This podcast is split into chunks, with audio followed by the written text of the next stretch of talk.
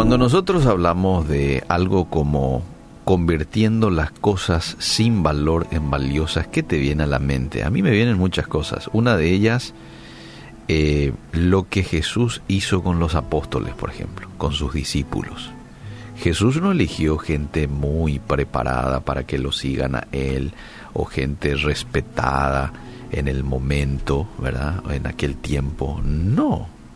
Jesús eligió personas eh, con errores, pero probablemente con un deseo de cambio, con una sed de experimentar algo distinto, con una sed, ¿por qué no?, de Dios, eh, y los elige. Ahí encontramos a un publicano, Mateo, elige a un hombre como Pedro, con serios problemas de carácter, eh, y, varios otros. ¿eh? Este, ahí está eh, Jacobo, hijo de Zebedeo, su hermano Felipe, Tomás, Jacobo, hijo de Alfeo, Simón el cananista, y mira quién también eligió, Judas Iscariote, el que lo terminó entregando. entonces vemos de que Jesús eligió, recibió a personas común y corrientes y les dio un valor especial. Trató con sus vidas, trató con el carácter de cada uno, es el caso de Pedro, eh, los llenó del Espíritu Santo, los embistió del Espíritu Santo. Esto generó el perfeccionamiento de, de, todo el trabajo que ya Jesús venía haciendo con ellos a lo largo de los tres años, bueno, el Espíritu Santo vino y, dio el, clip del cambio total.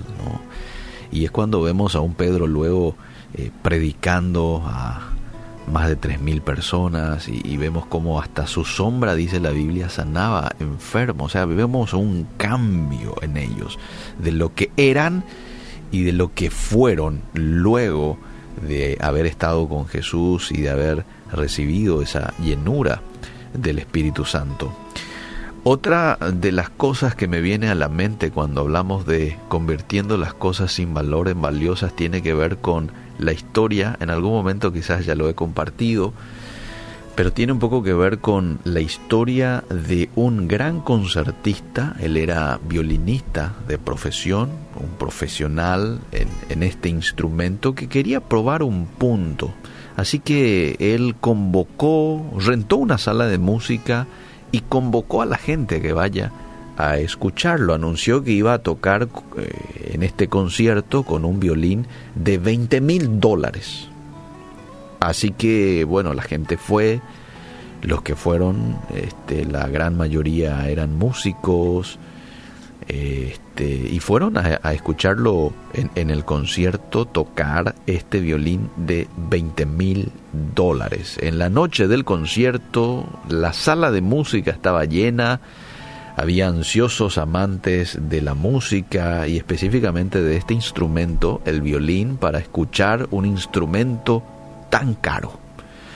Entonces este, llegó el momento de que él suba al escenario, subió, tocó espectacularmente como de costumbre, recibió una estruendosa ovación, pero cuando los aplausos se apagaron, de repente este hombre tira el violín al suelo, lo pisotea y lo hace pedazos.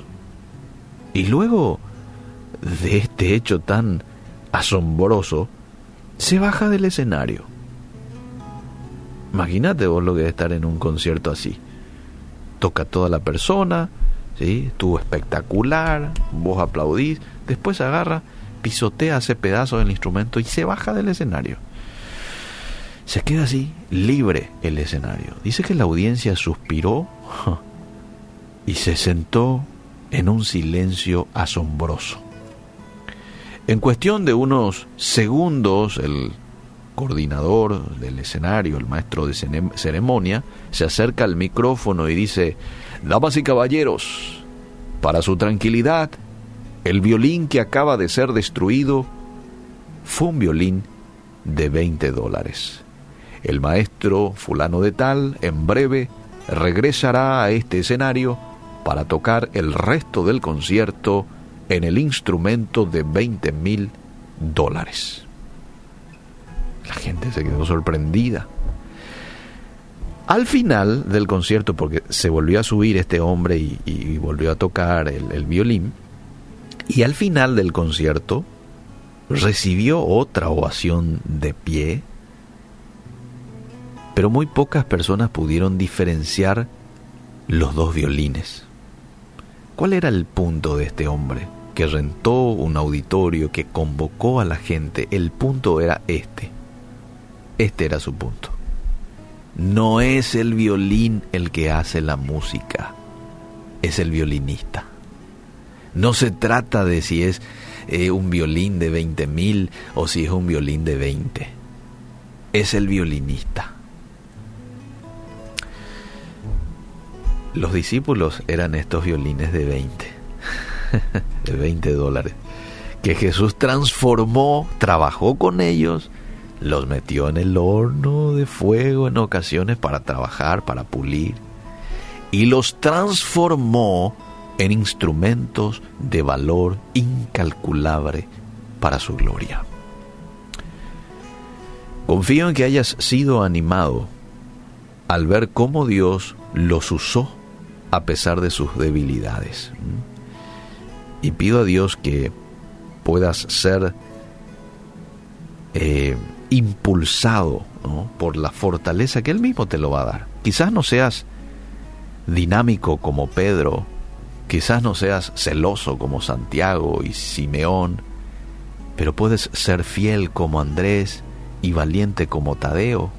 Hmm. Recuerda, Dios toma la materia prima de tu vida y te va a exponer a experiencias, a enseñanzas que te moldearán en el siervo que Él quiere que seas si recibiste a Jesús en tu corazón, entonces Dios ha empezado. No es que va a empezar, no, Dios ha empezado una obra en tu vida. Confía en Él de que la va a completar lo que comenzó en ti y comprometete cada día a la meta de convertirte en un discípulo más calificado y más eficaz.